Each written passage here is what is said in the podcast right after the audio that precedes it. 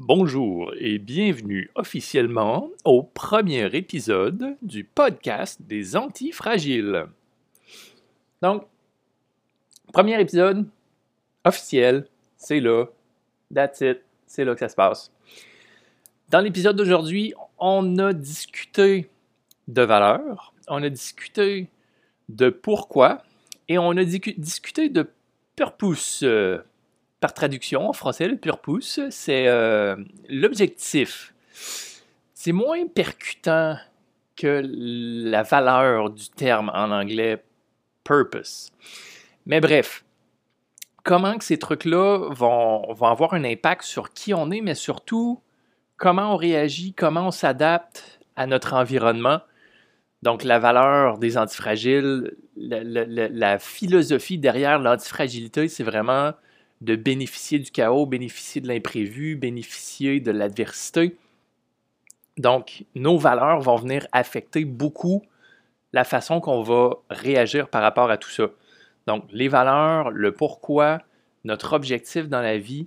Donc, on discute un peu autour de ça, histoire de vous inspirer, de vous amener à réfléchir, puis à vous questionner surtout euh, sur vos valeurs et sur votre pourquoi. Donc, ceci étant dit, je vous souhaite une très belle écoute de ce premier épisode. Moi, je pars l'enregistrement direct là pendant que j'enlève mes chaussettes. je pensais que c'était moi qui enregistrais aujourd'hui. Ah, c'est pas grave. Commencer un podcast! Comment qu'on commence un podcast? On commence un podcast en enlevant nos chaussettes. C'est de même qu'on fait ça? ouais, on est encore loin de l'introduction super épique, full testostérone, avec euh, un petit côté féminin pour que tout le monde embarque. Mais mes plaintes sont super cool. Charles? Et Charles. bon. Sujet, du, jour. Oh yeah, man. Euh, donc, premier podcast officiel. On veut parler de valeur parce que ça commence ça, commence le début d'une conversation quand même pas pire d'habitude de savoir des valeurs du monde, là, savoir où c'est qu'ils s'en vont. Euh, pourquoi est-ce qu'ils sont de même? Pourquoi est-ce qu'ils font ça? Pourquoi est-ce qu'ils font ça de cette manière-là? Pourquoi est-ce qu'ils font ce job-là? Bref, le pourquoi de tout. Le pourquoi de tout. Le... Je commençais avec une citation qui, qui vient de me, de, me popper dans la tête. Les, les valeurs, c'est un peu comme les étoiles tu ne peux pas y toucher, tu ne peux pas les attraper, mais ça te guide la nuit quand il fait noir. Oh yeah! C'est philosophique. Hein? C'est profond, j'aime ça. Fait que les valeurs, l'intangible, mais ce qui nous dirige dans la vie, ce qui nous permet de, nous aider à prendre nos décisions. Comment starter la conversation des valeurs? Ben, ça peut être intéressant de parler de nos valeurs. Je pense que ça peut être un bon départ. Euh, toi, Charles, tes valeurs, qu'est-ce qui te guide dans la vie? C'est quoi ton étoile, euh, ton étoile polaire? Il y a beaucoup de choses. Euh, au travers des années, je vais faire des exercices là-dessus pour essayer de trouver c'était quoi. Puis le dernier que j'ai fait, j'ai trouvé ça super intéressant parce qu'il en sortait trois particuliers. il sortait la santé, la défense, la liberté super euh, commun d'habitude pour un naturopathe d'avoir ces trois-là, surtout la défense. Genre, what? la défense, ouais, il va falloir que tu fasses une définition de ça. Mais grosso modo, je te dirais, moi, je vois les valeurs un peu comme ce qui détermine le tempérament de quelqu'un. Donc, si j'avais à prendre le mien, la santé, je veux dire, je suis en santé, j'aime ça, c'est quelque chose que je trouve fondamental. Si tu n'as pas de santé, tu ne peux pas faire quoi que ce soit. si tu es magané euh, à 50 ans, puis tu te dis, ah, j'aimerais ça prendre soin de ma santé pour jouer avec mes petits-enfants, ben justement, tu viens de comprendre. Eh.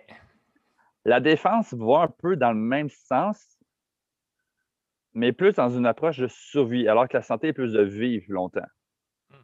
C'est d'ailleurs pour ça que j'ai toujours eu des, euh, intérêts pour tout ce qui est arts martiaux, le parcours, euh, la nature, la survie, les plantes, euh, tout ça.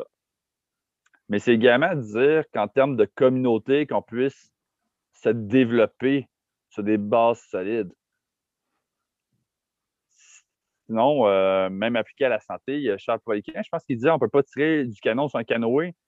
si ta santé est instable, au même titre que ta fondation d'entreprise, ta communauté ou autre, à un moment donné, ça va cracher. Donc, la défense embarque là-dedans aussi. Hum.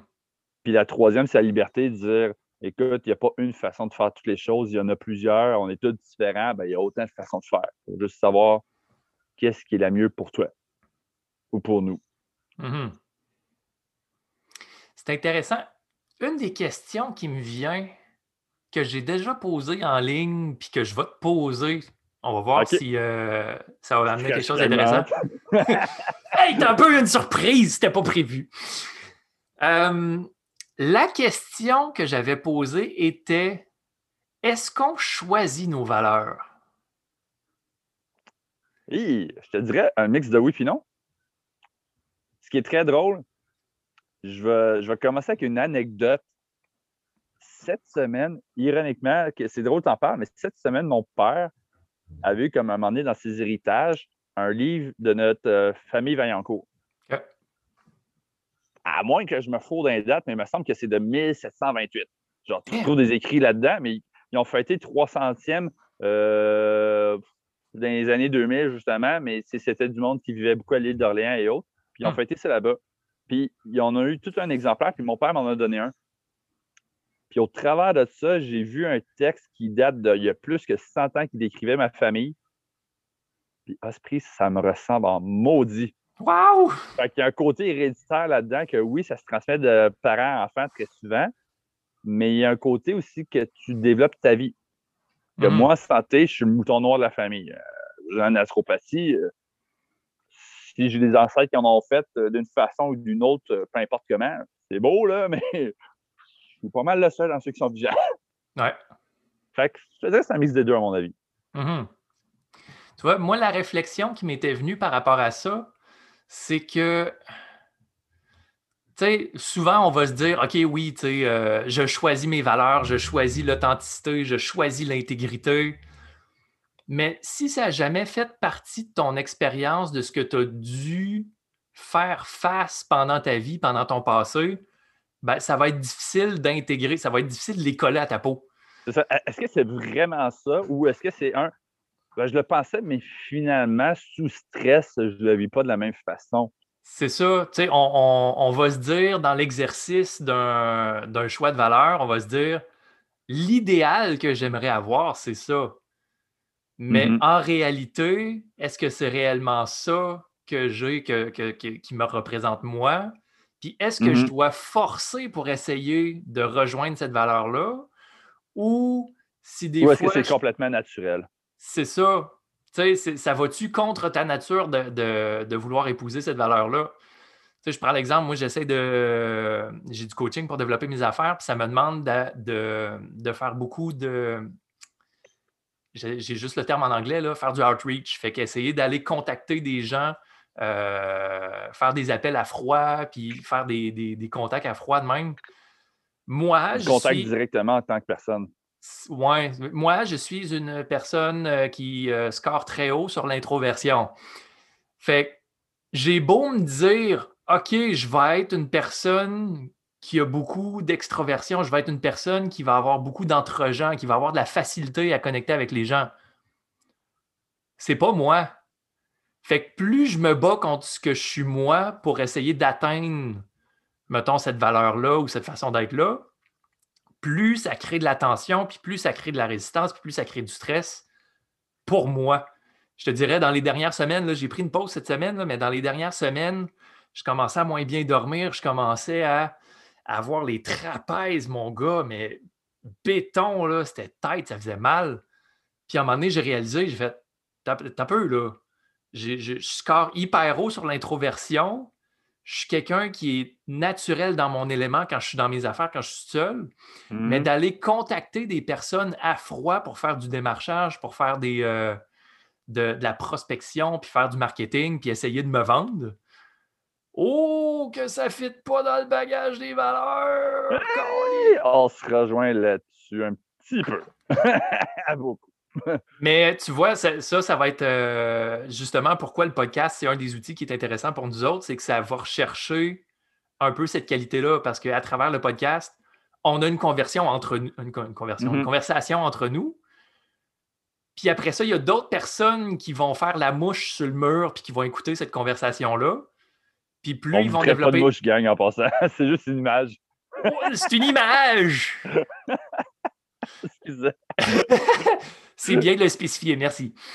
Euh, puis tu sais, là, j'en parle comme si on était juste nous deux, mais il va y avoir plein d'auditeurs qui vont entendre cet épisode. Ben oui, puis sans oublier qu'à l'avenir aussi, on va en faire sûrement intervenir. Euh, peut-être même que s'ils ont des appels ou des questions, peu importe, littéralement, on va les appeler ou les questionner en même temps. C'est ça. Mais ça, le, le, point est que à travers le podcast, c'est une façon pour nous d'avoir une façon de se, se, mettre en dehors au monde, se mettre visible au monde Mm-hmm. sans avoir à mettre les chaussures qui sont très inconfortables de faire de la prospection, puis faire du, marketing, puis des ventes.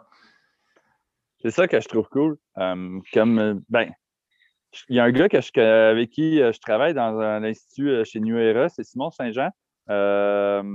puis lui, il fait un cours sur ce qu'on vous a jamais appris pour donner le meilleur. Mm. C'est pas nécessairement faire une plug à son cours, mais quoi je vous le conseille pareil parce que ça vaut vraiment la peine c'est que c'est un cours qui t'apprend à comment t'adapter aux autres en fonction de comment toi aussi t'es. Parce que si tu es quelqu'un, mettons, qui est très directif, très bas, genre, je suis capable de te donner un offre, fais ci, fais ça, mais tu tombes sur un analytique qui est genre à te poser des questions de détails à tout bout de champ.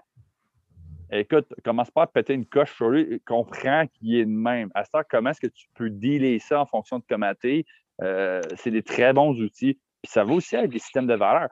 Tu sais, c'est comme on parlait tantôt sous stress, certaines valeurs. Euh, si je prends exemple, euh, sans nommer qui que ce soit, mais il y a du monde que je connais qui, eux autres, ils partageaient un peu la valeur de liberté, comme je faisais référence tantôt, de dire on a droit à tout le monde une approche plus personnalisée. Et pourtant, la personne en question avec qui j'étais très proche à l'époque, dès que ça n'allait pas et que ça clashait, écoute, non, elle voulait que tout le monde soit comme à sa façon quand elle a réalisé, a fait Oups, finalement, je ne pensais pas que c'était comme ça. Donc, euh, non, c'est très intéressant que tu abordes le sujet comme ça.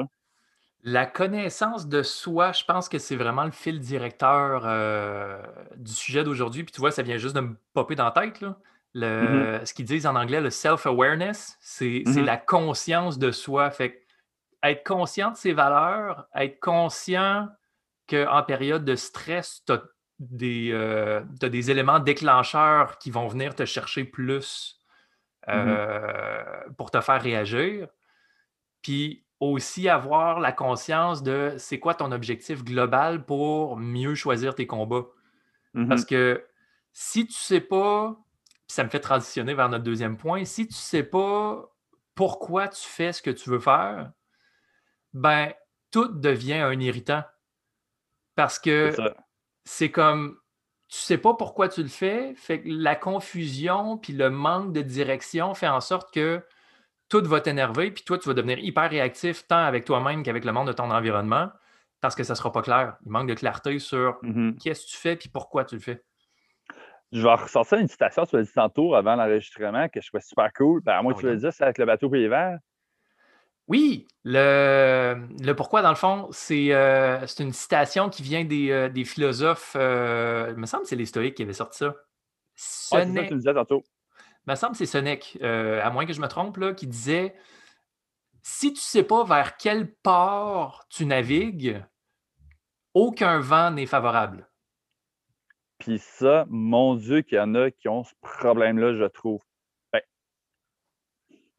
c'est bizarre peut-être que je vais dire ça de même, mais quand je faisais mon cours en naturopathie, euh, j'avais une longueur d'avance sur d'autres. La raison est que je faisais beaucoup de formation continue, donc je travaillais déjà en milieu. Alors que mm-hmm. NOC, c'était littéralement leur sujet d'étude avant d'entamer le domaine. Avant d'être actif dans le milieu. Euh. avant d'être actif dans le milieu. Puis dans la classe, on était peut-être trois sur une quarantaine que c'était. On, avait des, on était déjà actifs depuis longtemps. Mm-hmm. Puis après quatre ans d'études, quand on commençait les stages chez nous, puis que le monde réalisait que hey, c'est parce que je m'en vais pour être actif pour vrai, là, genre, ils se sentaient mal, genre, je sais pas trop qui aller chercher, ni comment aller chercher, euh, quelle forme je vais faire. C'est comme là, c'était quasiment une crise existentielle version entrepreneuriat. Mm-hmm. Mais il y en a beaucoup qui se posent beaucoup de questions là-dessus, justement, à dire, mais là, j'aime la santé, mettons, euh, pour travailler dans ce milieu-là. Mais qu'est-ce qui me rejoint là-dedans? Parce que la santé, c'est très large. Au même titre que si tu dis je veux aider du monde dans la vie, tu peux travailler en santé, travailler en finance, euh, tu peux faire du bénévolat, tu peux faire ça de plein de façons. Tu peux être en, soins infirmiers, tu peux être euh, comme tous les jobs qui ont rapport avec un contact humain, puis limite même en manufacture, ça reste que ça a un impact sur des vies humaines. C'est ça. Fait que, tu sais, si tu sais pas vraiment comment arranger tes valeurs, puis euh, ça se peut que ça clash avec du monde, puis tu vas jamais vraiment être à l'aise euh, sans vraiment savoir qu'est-ce que je sais, qui, je suis vraiment, euh, qu'est-ce que je veux vraiment, comment je veux vivre ma vie. Puis, ne veux pas indirectement, c'est le qui tu es va attirer le monde en conséquence. Oui, quand tu es entrepreneur, tu vas être capable de t'adapter à tout type de clientèle pour avoir plus de possibilités.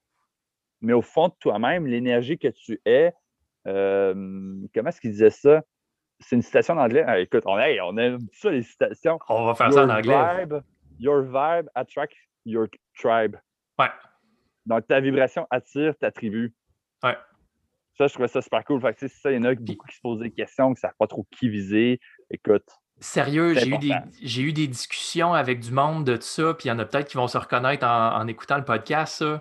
C'est. Je fais, je fais du. Je reçois du coaching puis de la formation au niveau développement d'entreprise, au niveau marketing, puis ces affaires-là, ce qui, ce qui me permet de voir un peu qu'est-ce qui se fait puis comment que ça se fait. Mais il y a quand même des traits communs qui, sont récurrents à chaque fois. Puis une des particularités communes, c'est l'expression au niveau de la niche. Fait que, tu sais, vraiment trouver une niche qui est très ciblée. Mm-hmm. Puis, tu sais, il y en a qui disent Ouais, mais je vais aider tout le monde.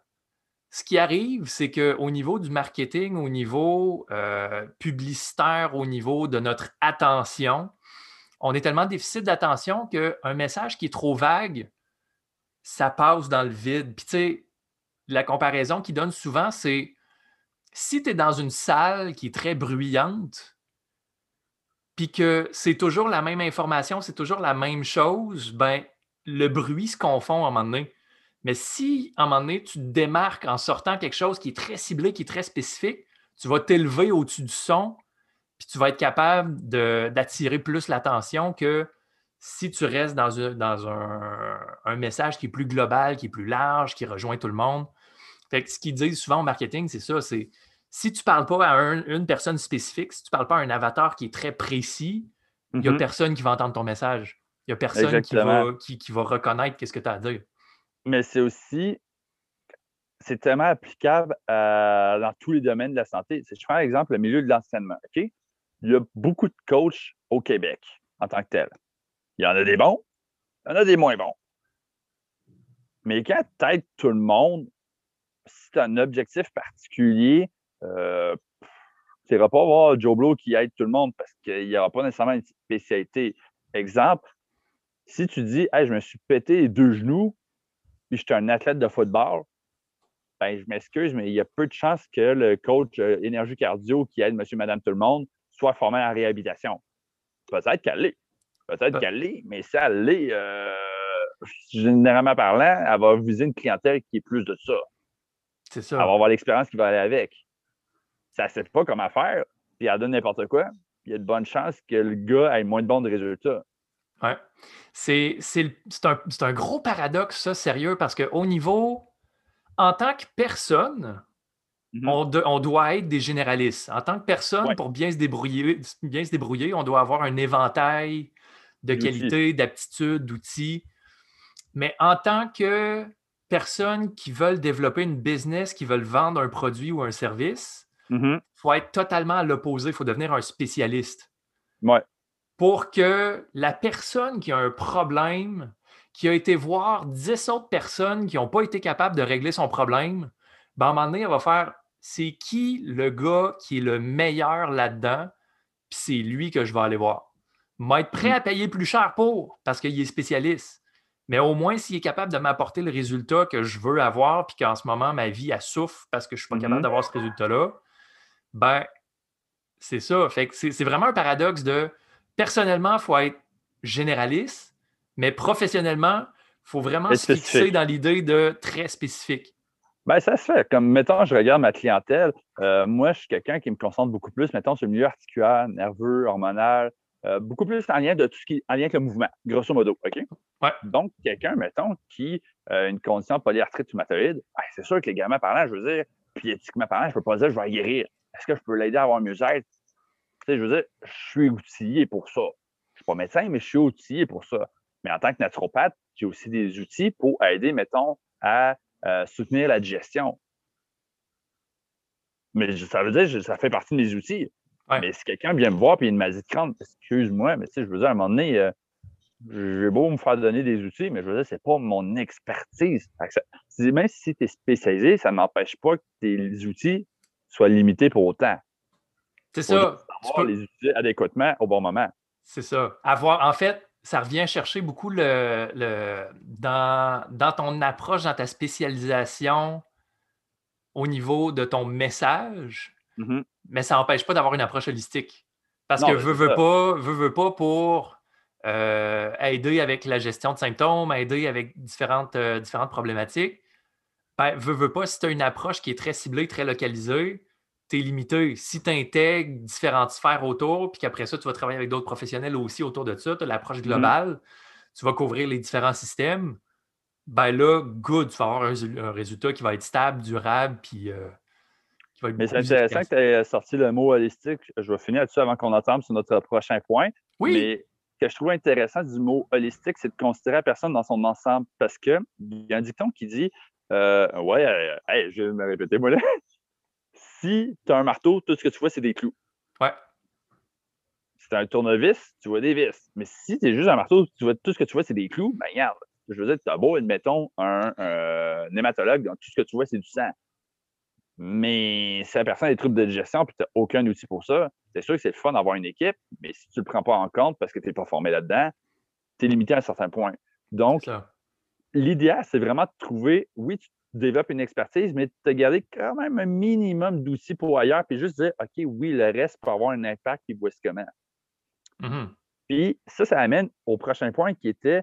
Euh, ben, en fait, la spécialisation versus le généraliste, ça nous amène à un des trucs qui est beaucoup utilisé dans la définition de qu'est-ce que tu dois faire dans la vie. C'est euh, le mm-hmm. principe de l'ikigai. Ben, c'est justement là-dessus que je m'en allais. c'est ça! juste pour transitionner. Euh, fait que la transition des c'est pour ceux qui écoutent, euh, faites une recherche sur Internet, essayez de trouver Ikigai, I-K-I-G-A-I. Sinon, euh, c'est une, une, une, opportunité de vous inviter à joindre le groupe Facebook du, des antifragiles. Des, antifragiles. Là où on va poster aussi des, des informations relatives au contenu qu'on est en train de parler là. Mais l'idée de l'ikigai, c'est on imagine quatre cercles qui s'entrecoupent entre eux. Y a-t-il un terme pour ça? Un. un, c'est pas, un énéagramme. En tout cas, bref. Bonne question. tu as, quatre cercles qui se superposent. Puis les quatre cercles font un peu l'image. Partiellement. Partiellement, c'est ça. Comme il y en a un en haut, en bas, à gauche, à droite. Exact. Puis chacun des cercles est identifié. Un étant le qu'est-ce que tu es bon à faire? L'autre, c'est qu'est-ce que tu aimes faire? Après ça, tu as qu'est-ce que le monde a besoin? Puis après ça, le dernier, c'est qu'est-ce que tu peux être payé pour faire? Fait que si tu as quelque chose que tu es bon, mais qu'au final, il y a plus ou moins de façons de faire de l'argent avec ça. C'est dur de dire mon objectif de vie, ça va être de faire ça mais tu ne peux pas vivre de ça parce qu'il y a plus ou moins d'argent à faire avec ça. Fait que tu n'auras pas le choix de trouver d'autres choses à côté, puis là, ça va faire de la friction. C'est ça qui fait la différence entre la passion, la mission, la profession, la vocation. C'est ça. Parce que si tu aimes ce que tu fais, c'est vraiment bon dedans, mais il n'y a absolument aucun job, même si tu voudrais en créer, il n'y a, rien à faire, on n'en a pas besoin. Euh, je vous dis, bonne chance de faire une profession puis d'en vivre. Ça peut être une mmh passion, ça peut être un hobby, mais ça ne deviendra pas une profession, malheureusement, si tu ne trouves pas un moyen d'en faire de l'argent. Ouais. C'est euh, comme l'entrepreneuriat. J'ai déjà entendu l'entrepreneuriat être décrit tant que tu ne fais pas d'argent avec ce que tu fais, Ben, le, puis tu sais, on parle d'entrepreneuriat, d'essayer de, développer une entreprise. Au niveau de l'entrepreneuriat, ta business, si tu ne fais pas encore d'argent avec ta business, tout ce que tu as, c'est un hobby qui te coûte cher. That's it. That's it. Parce qu'il faut que tu dépenses pour être capable de couvrir des frais à gauche et à droite. Mm-hmm. Mais au final, si tu ne rentres pas d'argent et tu fais juste ça pour le plaisir, euh, ça peut être super cool, puis c'est bien correct. Euh, j'ai déjà entendu quelqu'un qui me disait euh, Moi, je veux garder ma passion comme une passion et non une job parce que je veux être sûr de ne pas m'en écœurer. Hmm. Il y a plusieurs perceptions à ça, mais si ta passion, c'est quelque chose que tu aimes faire tous les jours, regarde, go for it, tu vas le faire en profession si tu es capable, je t'encourage à le faire. Ce qui est intéressant, c'est quatre cercles qu'on a parlé. Donc, ce que tu es bon, ce que tu aimes, ce que le monde a besoin, ce que tu es payé pour. Les quatre ensemble, où est-ce que ça se rejoint? C'est là Ikagai. Je sais jamais si je le dis comme faux, en tout cas. Ikigai! C'est ça. Mais c'est ça, c'est le principe de dire que si tu trouves un bon équilibre dans tout ça, tu es capable d'en vivre pendant très longtemps. C'est ça. Si tu réussis à trouver le centre de ces cercles-là, le point central où tout se rejoint, tu vas être bien, tu vas avoir de l'argent, puis comme tu n'auras pas de problème, tu vas être heureux. C'est ça. Tu vas, tu vas être euh, fulfilled, tu vas avoir du. Euh, comment il appelle ça en français? Fulfilled, fulfillment? L'accomplissement? Le sentiment d'accomplissement. Puis ce, sentiment d'accomplissement-là, ça vient rechercher un truc aussi que j'ai mentionné tantôt euh, avant qu'on commence à enregistrer. Dans, là, on est en train de faire un peu l'objectif de OK, avoir une bonne connaissance de soi, avoir une bonne perception de soi, connais-toi toi-même. C'était quel philosophe qui avait dit ça, connais-toi toi-même? Ben, là, je ne me rappelle pas. Ah, ben, checker ça. Oui, check ça pendant que je parle. Euh, fait qu'on a parlé des valeurs, de connaître nos valeurs, connaître comment on, interagit avec le monde à travers ces valeurs-là, comment on se fait guider dans le monde. Socrate! Socrate! Hey, je l'aime, Socrate, c'est mon ami. Fait que Socrate a dit connais-toi toi-même. Après ça, on a regardé un peu plus le pourquoi. Pourquoi, c'est quoi la motivation qui t'amène à faire ce que tu fais? Puis réaliser aussi que ton, mettons, ton pourquoi, c'est d'aider les gens, puis tu as étudié dans la santé, ben, peut-être qu'à un certain point, la tu vas réaliser que la santé, c'est peut-être pas nécessairement ton chemin. Ta mission, ça reste d'aider les gens, mais ça va peut-être être, d'une autre façon. Fait que c'est pas, c'est jamais fixe. Il ne faut jamais se dire que c'est fixe. Il ne faut pas s'imposer la pression non plus de dire qu'on doit se décider dans un chemin fixe. Il y a toujours moyen de, euh, de changer un peu le parcours, comme qui dirait, euh, il y a plusieurs façons de monter une montagne. Il y a des façons qui sont plus longues, il y a des façons qui sont plus courtes, il y a des façons qui sont plus dangereuses. Euh, la gestion du risque embarque là-dedans aussi, mais il n'y a pas juste un chemin. Fait que de se souvenir de ça. Puis d'avoir un objectif qui est très clair, qui était très précis, ben, il y a des études qui ont été faites que si dans la vie, tu as un sens de purpose, donc tu as un sentiment de, du devoir, du devoir d'avoir une mission à accomplir, d'avoir quelque chose à, faire, d'avoir un objectif à atteindre. D'avoir le purpose, d'avoir cet objectif-là, qui est clair, qui est bien défini, puis que tu travailles vers ça, ça a été démontré que ça augmente la longévité jusqu'à 7 ans. Fait que tu peux avoir une espérance de vie qui est plus longue de par le fait que tu as quelque chose à faire comme tu mentionnais, les, euh, les retraités, ce qu'ils disent, tiens-toi Oui, ben ça, je le disais avant les enregistrements. Ouais. Ben, c'est ça, c'est un travail que je faisais avec, euh, dans, au travail en cursus en naturopathique, mais je l'ai fait également en soins infirmiers. Puis, vous savez, la blague euh, que certaines personnes âgées disent C'est quoi ton truc pour vivre vieux là? Il y en a qui vont dire Bois du vin tous les jours. Il y en a qui tu vois tes amis, c'est ça. Mais une chose qui revenait très souvent, c'est garde-toi occupé. Parce que le jour que tu n'as plus rien à faire, tu vas trouver ça long. Euh, si tu commences à être inactif en plus, même physiquement, tu arrêtes de bouger, donc moins de bénéfices pour la santé, tu commences à en perdre. C'est quelque chose. Alors que si tu as un, sens du devoir, tu as le goût d'accomplir quelque chose, que ce soit d'une façon plus traditionnelle ou que tu te dois d'être plus créatif pour atteindre ton objectif, ce qui est totalement possible, by the way, euh, go for it. Puis quand je dis euh, chemin non traditionnel, euh, ça peut couvrir beaucoup de choses. Exemple, si vous voulez travailler en santé, c'est sûr que si tu veux être médecin et faire des opérations, bien, va à l'université, tu n'as pas le choix. Que ce soit légal, éthique, tous les points de vue, va à l'université. C'est ça. Si tu te dis, moi, ça me tente d'être plus un, coach, un entraîneur, euh, peut-être même naturopathe plus tard, ou peu importe. il y a certaines professions, ou même assaut, je veux dire, tu peux aller chercher beaucoup de formations continues dans le milieu euh, sans nécessairement aller chercher le diplôme tel quel. C'est sûr que j'encourage à chercher, mettons, un diplôme parce que ça prouve que tu as suivi certains cours, mais l'habit ne fait pas nécessairement le moine. Puis ça va dans les deux sens.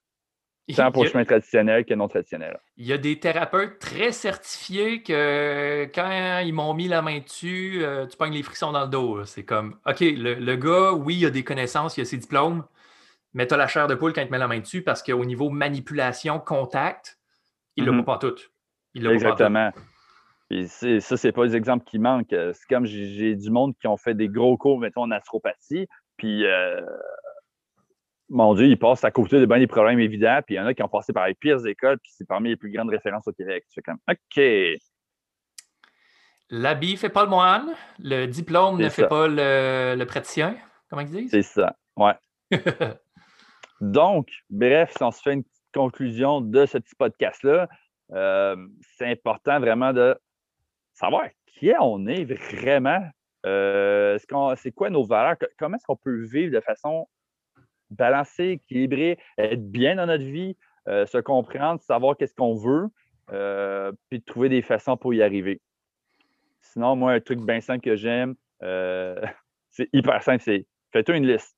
Colonne de gauche, qu'est-ce que tu as envie de, faire? Colonne de droite, qu'est-ce que tu fais? Étape 3, ajuste.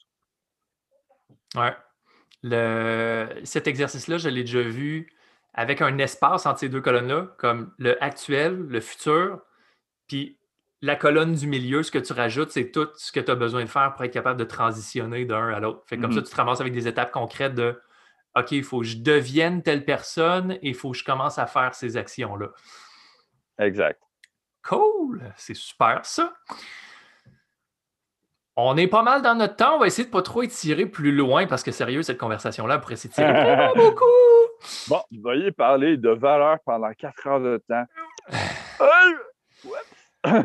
Mettons que c'est une introduction au sujet des valeurs, parce que clairement qu'on va, on va continuer de développer là-dessus dans d'autres podcasts. Puis euh, là, là où des fois il peut y avoir un peu plus des chocs de valeurs ou quand euh, on a des crises existentielles, personnelles qui nous forcent à remettre en question certaines de nos valeurs, euh, c'est toutes des choses qu'on va essayer de jaser, discuter, parce que justement, l'antifragilité, c'est bénéficier du désordre. Donc, là où il y a du désordre, là où il y a du des crises, il faut essayer de trouver un sens à tout ça mm-hmm. pour euh, justement avoir un objectif, être plus serein dans euh, notre parcours et euh, pouvoir avancer.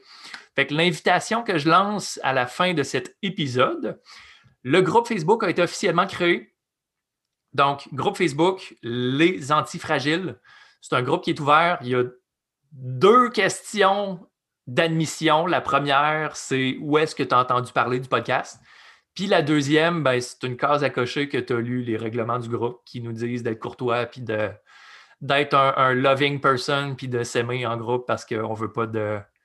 On, veut des discussions, mais on veut pas de haine et de, de, tout ça. Là.